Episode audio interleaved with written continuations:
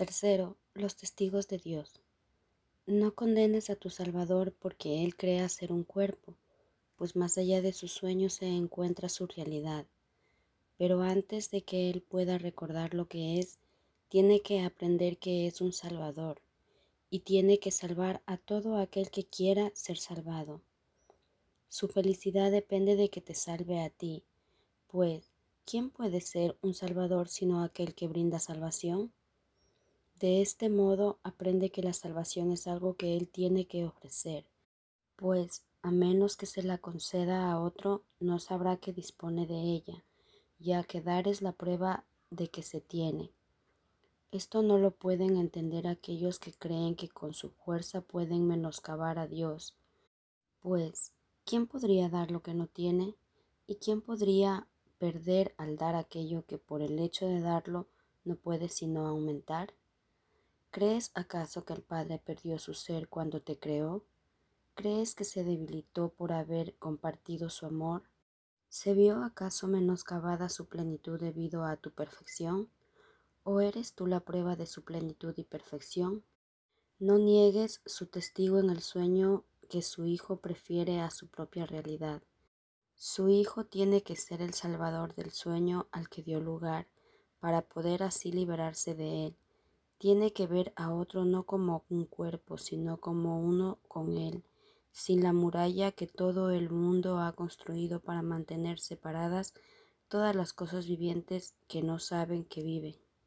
En el sueño de cuerpos y muerte aún puede vislumbrarse un atisbo de verdad que tal vez no es más que una pequeña chispa, un espacio de luz creado en la oscuridad donde Dios refulge todavía. Tú no puedes despertarte a ti mismo, no obstante, puedes permitir que se te despierte. Puedes pasar por alto los sueños de tu hermano, puedes perdonarle sus ilusiones tan perfectamente que él se convierte en el que te salva de tus sueños. Y al verlo brillar en el espacio de luz donde Dios mora, dentro de la oscuridad, verás que Dios mismo se encuentra allí donde está su cuerpo. Ante esta luz el cuerpo desaparece, de la misma manera en que las sombras densas ceden ante la luz. La oscuridad no puede decidir que el cuerpo siga presente. La llegada de la luz supone su desaparición. Verás entonces a tu hermano en la gloria y entenderás qué es lo que realmente llena la brecha que por tanto tiempo pensaste que os mantenía separados. Ahí, en lugar de ella, el testigo de Dios ha trazado el dulce camino de la bondad para que el Hijo de Dios lo recorra. A todo aquel que perdonas se le concede el poder de perdonarte a ti tus ilusiones. Mediante tu regalo de libertad te liberas tú. Hazte a un lado y deja pasar al amor, el cual tú no creaste, pero sí puedes extender. En la tierra eso quiere decir perdonar a tu hermano para que las tinieblas desaparezcan de tu mente. Una vez que la luz haya llegado hasta tu hermano a través de tu perdón, Él no se olvidará de su Salvador ni lo dejará sin absolver, pues fue en tu rostro donde vio la luz que quiere mantener a su lado, a medida que camina a través de las tinieblas hacia la luz eterna.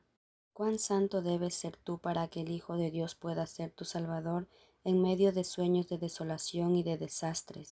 Observa cuán deseoso llega, apartando las densas sombras que lo mantenían oculto para poder brillar sobre ti lleno de gratitud y amor.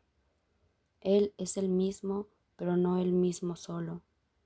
Y de la misma manera en que su Padre no perdió parte de él al crearte a ti, así la luz en él es aún más brillante, por tú haberle dado tu luz para salvarlo de las tinieblas. Y ahora la luz en ti tiene que ser tan brillante como la que refulge en él. Esta es la chispa que brilla en el sueño, que tú puedes ayudarle a despertar y estar seguro de que sus ojos despiertos se posarán sobre ti, y con su feliz salvación te salvas tú.